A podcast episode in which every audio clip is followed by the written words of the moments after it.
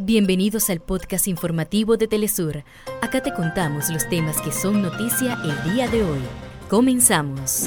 Punto de partida en Venezuela, más de 60.000 asambleas comunitarias se llevaron a cabo en el gran debate nacional por las siete transformaciones impulsadas por el presidente Nicolás Maduro para el diseño de políticas de recuperación y prosperidad de cara al 2030.